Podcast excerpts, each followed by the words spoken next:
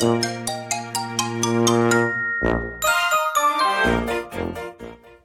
い皆さんこんにちはこんばんは。We are テーマパーカーのパーソナリティを務めています。ハムイです。このラジオ番組ではテーマパークに関連することを何でも発信する番組となっています。テーマパークが好きな方は番組のフォローもぜひお願いします。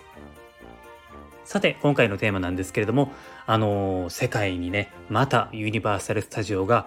誕生しますね。まああの中国のね北京にあのユニバがね新しくオープンするんですけれども、まあ、それについてお話ししようと思います。現時点でですねあのこの放送の、えー、録音している時点で、えー、まあ、正式なねオープン日っていうのは決まってないんですよね。まあ確かそうですよね、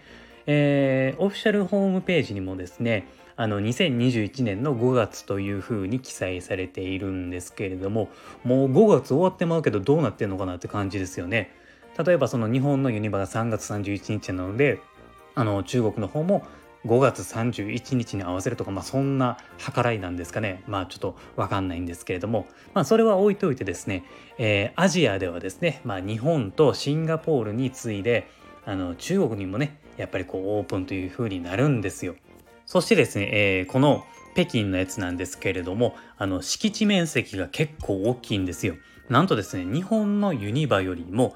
大体ね2倍ぐらいの大きさがあるらしいので結構広いんですよね。で、えー、エリアもですね7つに分かれるみたいですよね。まあ、ざっくり言うと、えー、ハリウッドエリアでウォーターワールドのエリア。これすごいですよね。ウォーターワールドのエリアが独立してるんですよ。で3つ目が、えーまあ、ハリー・ポッターのエリアですよね。で4つ目がミニオンランド。これねあの日本やとミニオンパークなんですけれどもここがランドになっていますよね。でジュラシック・ワールドのエリア。これパークじゃなくてワールドの方ですよね。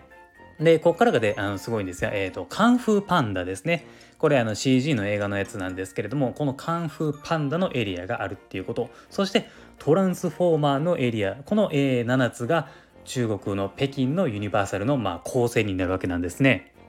やっぱりねこの中で注目するべきっていうのはまあやっぱりこの2つなんですよ。カンフーパンダとトランスフォーマーですよね。まあその、えー、このカンフーパンダなんですけれども、えー、3つのアトラクションがあるらしいんですよね。で1つ目がなんかボートに乗って、えー、カンフーパンダの世界を体験するみたいな感じらしいんですよね。写真で見る限りはえっ、ー、とねジュラシック・パークのなんかボートみたいなのに乗って冒険するっていう感じなんですよね。もうこれだけの情報なんで今のところはもう全く想像できないですよね。でもめちゃめちゃ楽しそうっていうのは分かりますよね。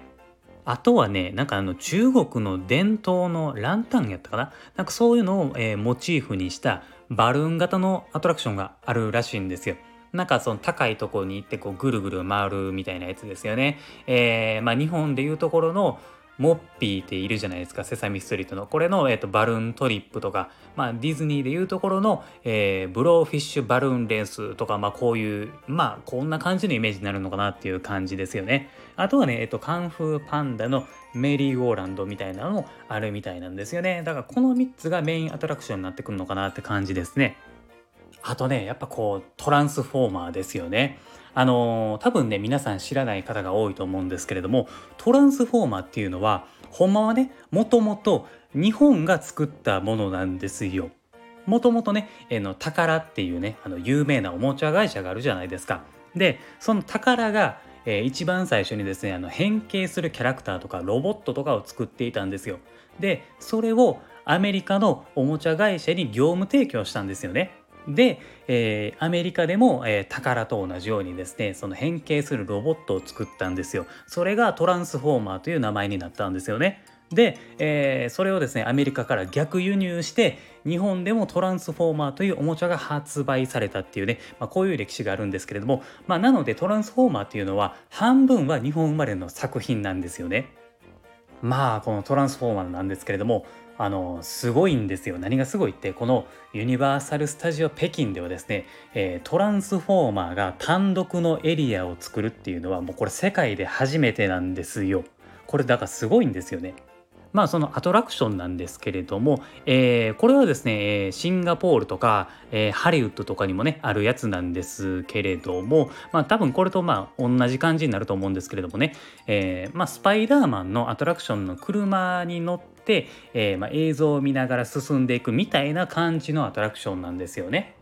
まあ、もしですねこの日本のスパイダーマンのアトラクションがまあ今ちょっとややこしいじゃないですかディズニーとかもマーベル買っちゃったしっていうまあそういう権利の問題とかで遊べなくなる可能性っていうのもまあゼロじゃないじゃないですか。